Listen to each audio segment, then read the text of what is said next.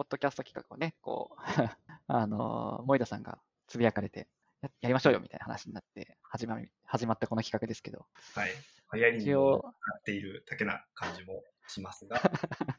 まあちょっとなんかこう、ゆるくやれればなと思っているので、よろしくお願いします。よろしくお願いします。で、まあ、このポッドキャストは、まあ、 analytics engineer 向けに、まあ、旬なテーマを深掘って、まあ、聞けるこうなコンテンツみたいなのをワイワイガヤガヤできたらなと思っております。で、今日話すこと何でしたっけ？今日は結構盛りだくさんなんで、いろいろあるんですけど、まあ、まず最初に、ちょっと前に、 modern data stack について、あの、 Speaker Deck で資料が上がり、 Data Engineering Study ですよね。ですね。で、あの、盛り上がったと思うので、で我々もこのポッドキャストのタイトル、 modern data stack FM ラジオ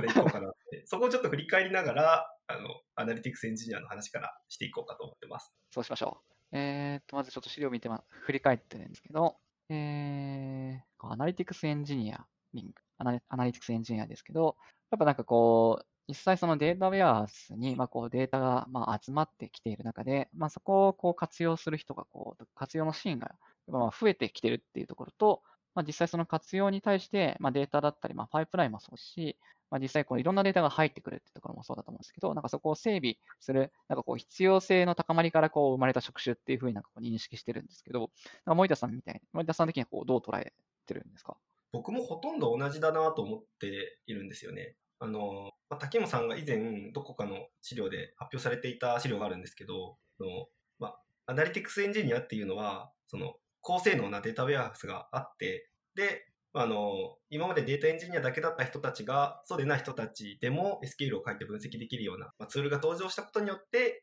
あの、登場しているっていうのはすごい賛成で、で、まあ、だからこそ、いろんな人たちがいると思うんですよね。例えば、もともと営業企画をやっていた方だったり、ウェブマーケをやっていた方だったりっていう方から、その SQL を書いて BigQuery を使って Snowflake を使ってっていう方々になってきてると思っていて、で、その結果、あの、ど、どういう仕事をしている人たちなのかっていうのが analytics engineer ってちょっと伝わりにくいのかなという思いもあって、で、そこら辺、なんか、こう、踏み入ってですね、僕らってこういうこと仕事してますよねとか、あとはこういうツールってこういう時に使うとか、こんな要件があるとか、この場で明らかにしていけたらいいのかなとしてます。あそうですね。結構その、まあ、関わるロールだったりとか、あとはその多分興味がある方々も結構いろいろ 多岐にわたるかなと思ってて、なんかぜひなんかそういう、なんだろうな、あのいろんなテーマからこう、なんか深掘っていけると良さそうですよね。あの、うん、そうだ、竹本さんって、まあ、自己紹介も兼ねてたんですけど、もともと analytics engineer じゃなかったと思うんです。あ そうですねど。どういう生い立ちなんですか？自分は、もともと、ほんと最初はなんかフラッシュっていう、あの、あのブラウザ上で動くフラッシュっていうのが、あの、今、太古の技術みたいな感じに あるんですけど、あの、それのエンジニアで入って、で、まあ、フロントエンドエンジニアとかをしている中で、まあ、データベースだったりとか、まあ、フロントのその言語みたいなのを、まあ、触ったエンジニアがバックグラウンドで、まあ、紆余曲折、まあ、いろんななんかマーケティングだったりとか、まあ、リサーチだったりとか、あの、アナリストっぽいことをさせていただきながら、今に至るみたいなのが、あの、職歴ですね。全然データエンジニアじゃないじゃないですか。そうですね。なので、僕は正直その、すごいゴリゴリのデータエンジニアリングしてましたっていう人間では、まあ、ないものの、まあ、エンジニアは結構知ってはいたので、まあ、その普通にプロダクションの DB だったりとか、あとはまあそういうところをまあ触りながらも、まあ、あとはその、一時期その PM 業みたいなところとか、PO のロールもやったことがあったので、まあ、その中でこう、なんですかね、SQL 叩いてこう、サービス分析するだったりとか、まあ、そういうところで、まあ、一応なんか素養っぽいところは、あの、経験しつつも、あの、なので結構利用者側のシーンが結構多かったので、要はその中で、結構、なんだろうな、あの、まあ、社内で、まあ、専属のデータエンジニアリングチームだったりとか、あとはその、うん、まあ、基盤を整えてくれる、こう、なんだろうな、あの、神々たちみたいな 方々いらっしゃったんですけど、まあ、実際そこのデータを使いながらも、なんかこう、一歩こう、なんか自分の事業ドメインに入ると、結構こう整備されてないデータとかも、まああったりはしていて、なんかそういうものをこう、あの、うまく分析したいな、みたいなのは結構、まあ前、思っていた中でなんか DBT が出てきて、結構ゴリゴリその DBT にはまってったみたいなところはなんか結構あったかなっていうのは今思い返すとありますね。いや、わかりますね。あの、僕ももちろんソフトエンジニアというか、ちょっと違う、ネットワークエンジニアに近かったんですけど、分析した要件があって、最初に要件が来て、で、データが溜まってないので、データエンジニアになるしかないみたいな状態になっていて、で当時 BigQuery とかもなくて、で、 Hadoop とかがあるんですみたいなのをゴリゴリ勉強しながら、データエンジニアリングっていうのを学び、データエンジニアになりかけたなってぐらいの頃に DBT とかが登場して民主化が進むみたいな、時代だったかなとか思ったりしてました。いや、そうですよね。なんか、結構その、まあ、製品としてはなんかリグだったりとか、まあ、ETL のそのパイプラインを作るあのツールとかはありつつも、結構その、でもっとその活用側で自分たちでできることの範囲でこうイメージを作るみたいな感じのことをこう、例えばなんか、あのビューテーブルでこう中間テーブルを作って、さらにそのテーブルをビューテーブルで作るみたいなことをやってた時期があって、スケジュールクエリとかで。あもうなんか、依存関係が分からなくなって、あの、どこがおかしいのか分からないみたいな、なかなかこう、辛い時期を過ごしてたのが、昔あったな、みたいなのをこう、思い、思い出しますね。僕は JP1 だったんですけど、JP1 で、はい、あの、ETL パイプラインを作るんですけど、どのジョブがどこに影響するか、あの、JP1 マスターになる人が出てくるんですけど、その人が、そうですよね。していて、JP1 のジョブでスケール書いてましたね。懐かしい。難しい。まあなんか、今、今だから普通に DBT 使ってますけど、なんか、うん、よくやってたなっていう気持ちになるというか まあ、みたいなところはみんなやっぱ、まあ、DBT に興味持ってらっしゃる方方とかだと結構まあそういう感じのこう課題感とかを結構、まあ、感じながらこう使われてる方々やっぱ多い、まあ話してても多いかなって気はしますね。うん。ような話を、そうですね、モダンデータスタックの回でありましたね。アナリティクスエンジニアの。はい。だいぶ広げました。あとは、あの、発表の中で、あのリバース ETL みたいな話とか、うんうん、データアクティベーションみたいな話ありましたね。あのどっちがあの名前なのかわからなくなるやつですよね。そうっすね。リバース ETL ってもう呼んじゃダメなんで、データアクティベーションにする必要があるデータ、そうっすね。多分、データアクティベーションって俺は呼びたいぜってなったはずだった気がします。この場合はデータアクティベーションにしましょう。うん、あ、そうっすね。うん。まあでもここら辺やっぱ、まあ結局はそのアナリティクスエンジニアリングじゃないですけど、やっぱそことも結構近しいなんか動きなんだろうなってやっぱ思っていて、はい、結局その、うん、やっぱデータが溜まる場所っていう、まあ、そのビジネスドメインのこうデータが溜まる場所っていうのが、どんどんこう、なんですかね、このでまあ、データウェアハウス製品にこう溜まり出す、たまあ、溜めた方が活用しやすいし、まあ、うんまあ、その上でこう処理される例っていうのが、あのパターンっていうのが増えてきてるからこそ、まあ、それをより活用したいっていうニーズだったりとか、まあ、連携したいっていうニーズが、なんかすごい生まれてきてるんだろうなと思っていて、そんな感じだと僕は捉えてるんですけど。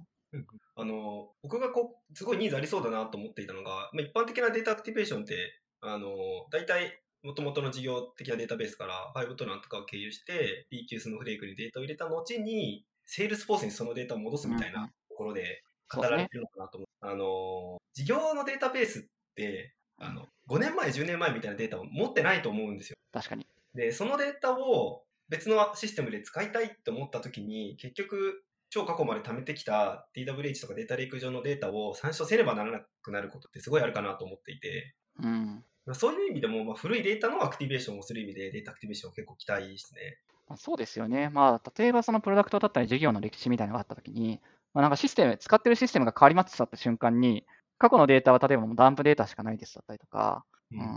まあ、システムがそもそも違いますみたいなところになると、なんかこう、こっちはオラクル系の DB で、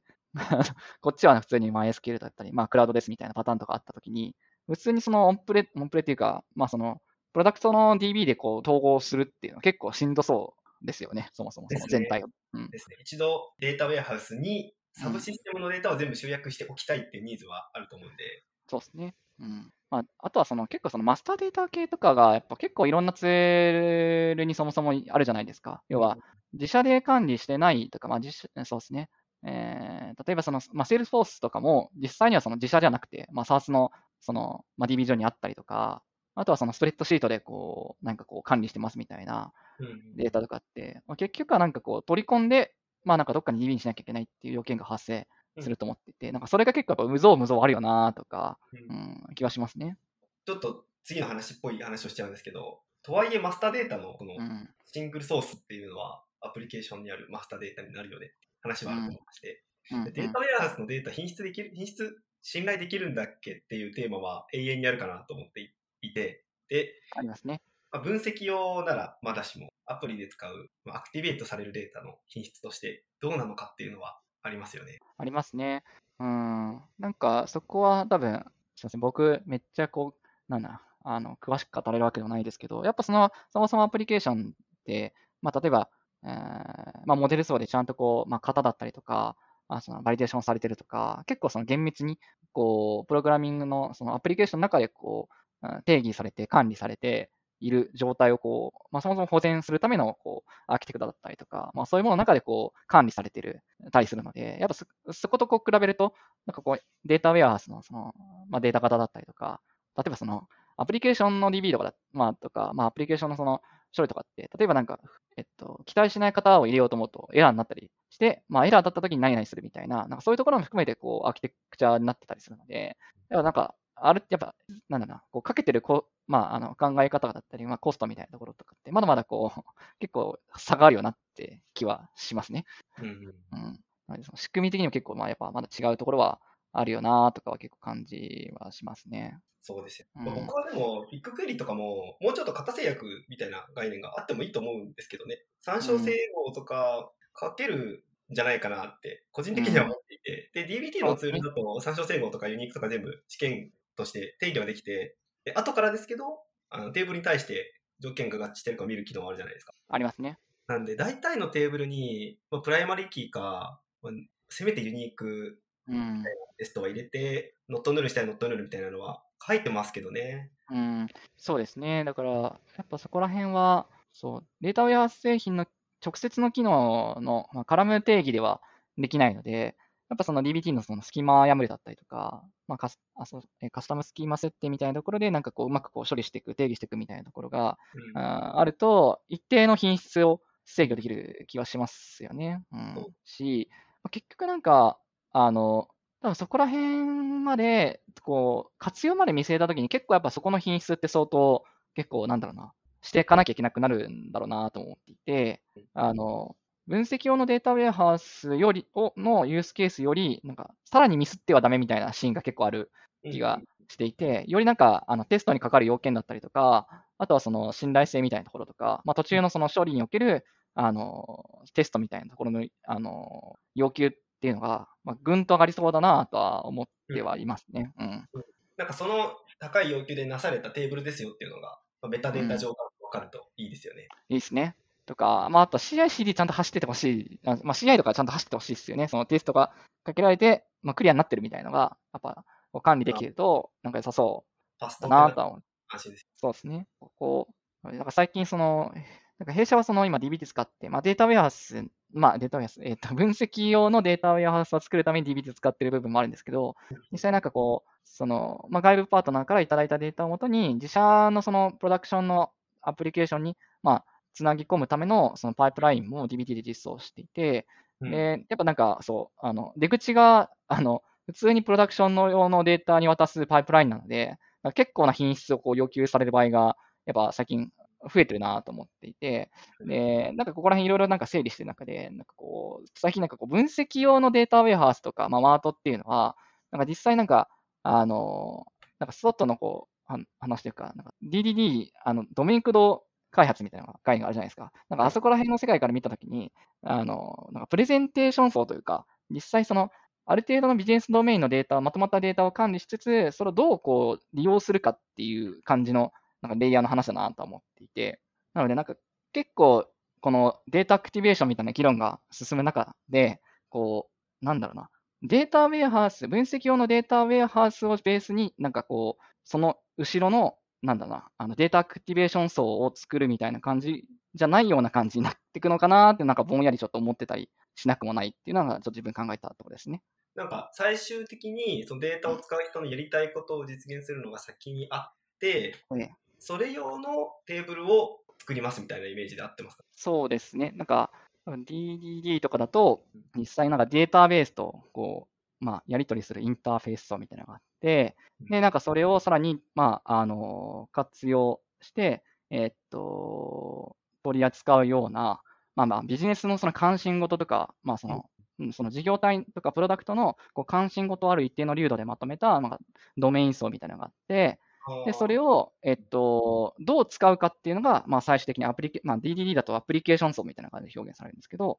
なんか、なので、結構そこはなんか他のフレームワークとかだと多分、あのプレゼンテーション層みたいな表現だったりもすると思うんですけど、まあ、どうこう使うかというか、一番その使う側から見たときに適切な形になっているとか、まあ、そこにロジックが入っているとか、うん、結構そのこのデータアクティベーションのこう前段階にあるのがで分析用のデータウェアハウスなのかなってちょっと思うときが最近増えてるっていうか。不勉強ですけど、データボルトのビジネスボルトに近いですかね。そうですかね。まあ、僕も偉そうにはあれは言えないですけど、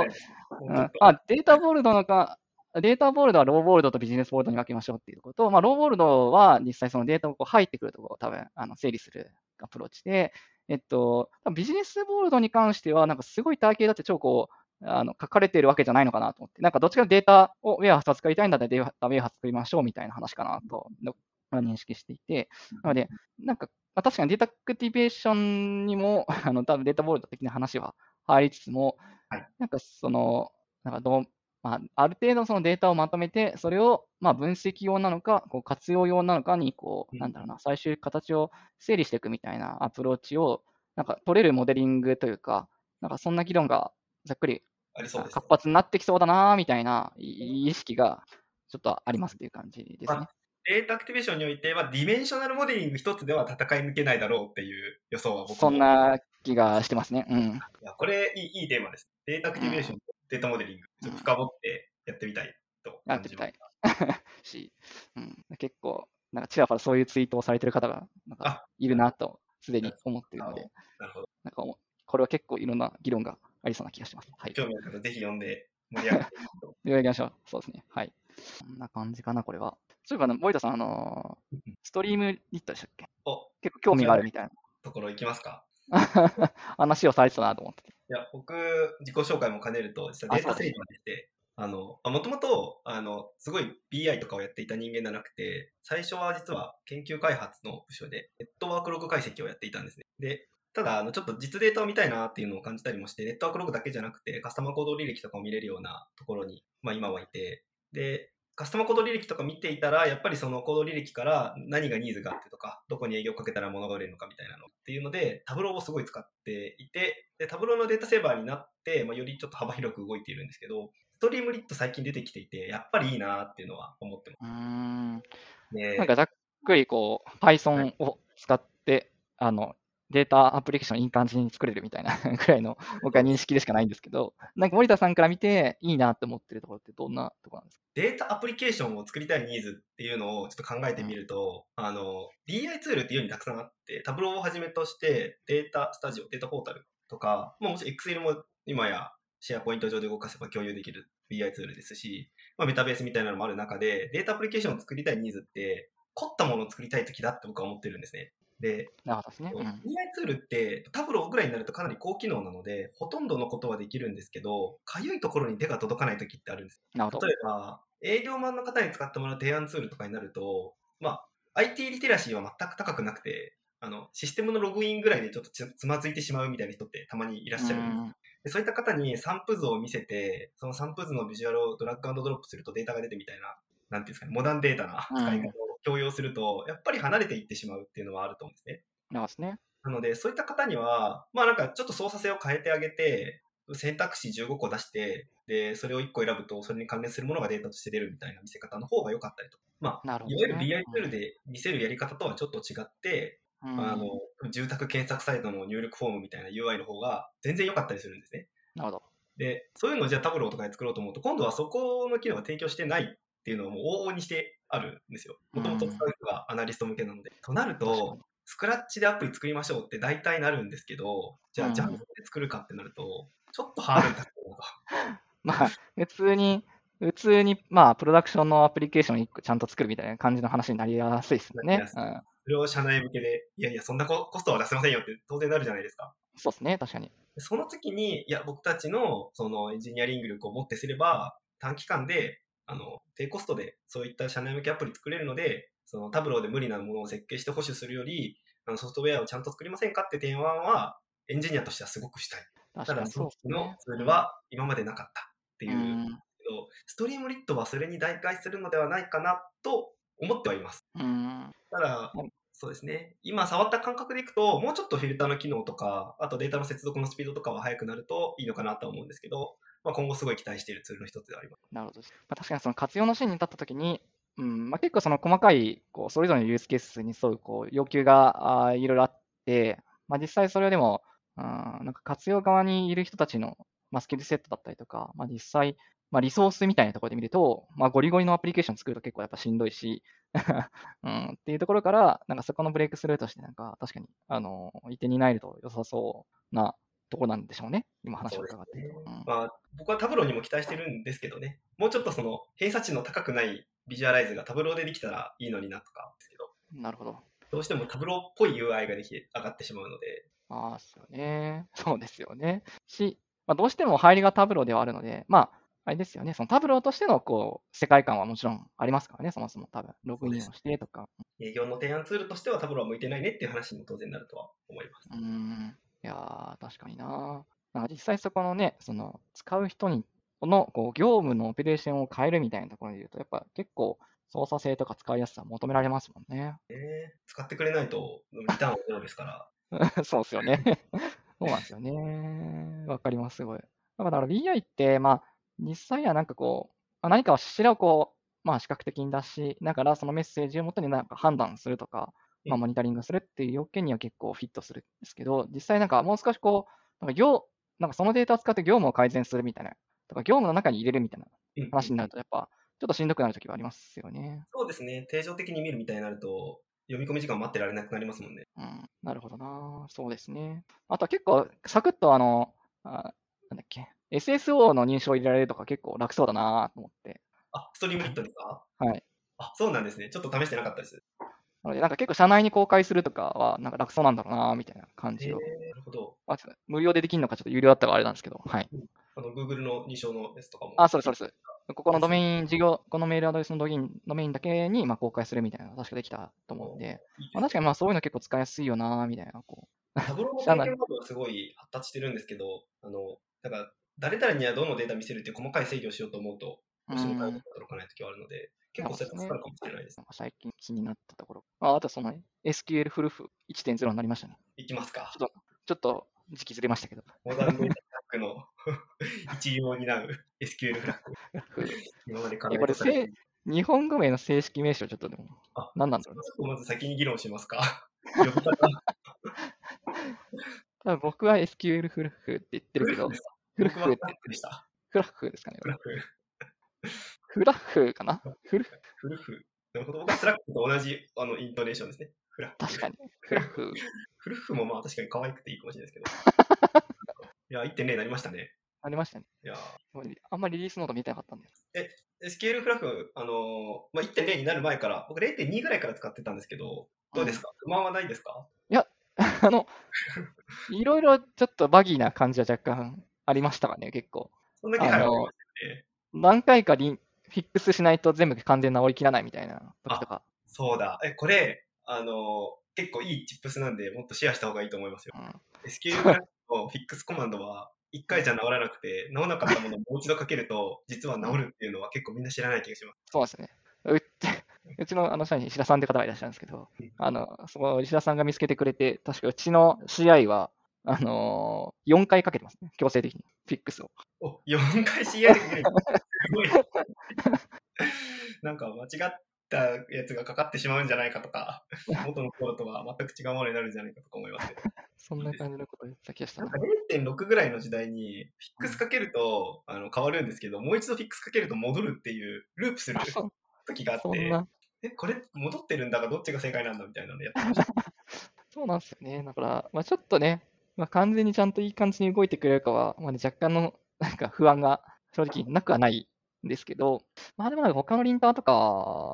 を、まあ、多少使ってる中で、まあ、あとこいつ DBT を解釈してくれるのがやっぱ一番大きいですよね。いや、そうですね。DBT 解釈してくれると、まあ、他のリンターと比較しても全然いいツールではありますよね。うん。ここまでの機能があるやつあんまりない気がしますけどね。うん。あ、なんか知らない人に説明すると、なんかこう、SQL のこうルールと、なんかルールみたいのをこう、オンオフして、細かい方言までこうある程度吸収して、オプショナルでこう定義できるような感じのものなんですけど、結構ルール数増えてますよね。なんか対応できるルール数。はい。100? もうめっちゃありますよね。めっちゃありますね。うん。しかもこれ確か初回、何の設定もないと結構ルールが多い状態で適用されるんで、かなり厳しい指摘がいっぱい返ってくる印象です。そうっすよね。なんで、むしろ異文化して使う人の方が多いんだろうなっていうイメージです。ああ。なんかあとその SQL フのあの、オプションっていうか指定って、あの、除外しかできないですよね、基本。あの、コマンドラインで実行するときって、あの、あどっちだコマンドラインで、あ、コマンドラインのときは、えっと、指定だけど、えっと、あの、SQL フルフの設定ファイルでやろうと思うと、 select、指定ができないんですよね。あ ignore rules だけで select rules がないってことですよね。そうそう。あそうかもしれない。そうですね。だから CI にかまそうと思うと、コマンドを全部書くのはし動的に作るのしんどいので、そうなんですよね。そらそう CI に書けようと思うと結構設定側に書いとか、 ignore で書いとかないとうまく回んないなみたいな気持ちになっている。なるほど。新しいルール来たらそれが引っかかっちゃうってことは、あ、そう、そっちはそっちあるんですよね。お願いしたいですね。セレクトできる。森田さんどうやってるんですか、これ。僕らイグノはいっぱい書いてます。ああ、やっぱそうっすよね。バージョンあんまり上げないので、普段うん。こんなに苦しいことにはなってああ、まあ確かになバージョンを上げるとビントの解釈も変わって、過去のコードがエラーになるっていうのもありますね。まあちょっとね、1.0までは結構 ベータでしたからね。えでも、あの1.0になったので、あのうん。良くなると思いますし、まあそうですね、そういう破壊的なやつはね、多分おそらく落落ち着くはず。うん。なのでみんなで使って良くしていきましょいや、他社の SQL フルフのこう設定とか、SQL スタイルは議論したいですけどね。スキルフラッグ RC でしたっけスキルフラッグコンフィグ。うん、 config、コン config かな？うん。いや、カンマが前なのか後ろなのかとか。ああ、見たいですね。ある程度取りましょう。解析しましょう。そうですね。それはそうだ。でもなんかこれ、なんかひな形欲しいなって思う思った時ありますね。なんか。ああ、なんかドキュメンテーシ DBT テンプレートみたいなのをチラ見したことはあったかも。ああ、ありますね。それは確かにあったかな。うんあのちょっとリッチですよ。うん。それをじゃあ全で書いて、書いていきはい内側テンプレート に。確かに。ください。ほい。お30分ぐらい話してんのかな、これ。そうですね。いい時間になってまだ話そうと思ってたことがあるが、これ以上話すと長くなりそうですね。永遠と続けちゃいますね。このぐらいにしましょうか。そうですね。じゃあ、締めの言葉は滝本さんですか？あ、そうですね。いや、ありがとうございます。えっと、まあ、こんな感じにちょっと、まずは緩くややってトライしようかなと思ってるので、まあ、もし、あの、ぜひ感想だったりとか、あとは、その、ぜひ、こう、チャンネルの、チャンネルじゃないか、これ、登録を、サブスクリプション登録をよろしくお願いします。はい。チャンネル登録とフォローを よろしくお願いしますね。はい。ではでは。はい。ありがとうございました。はい。ありがとうございました。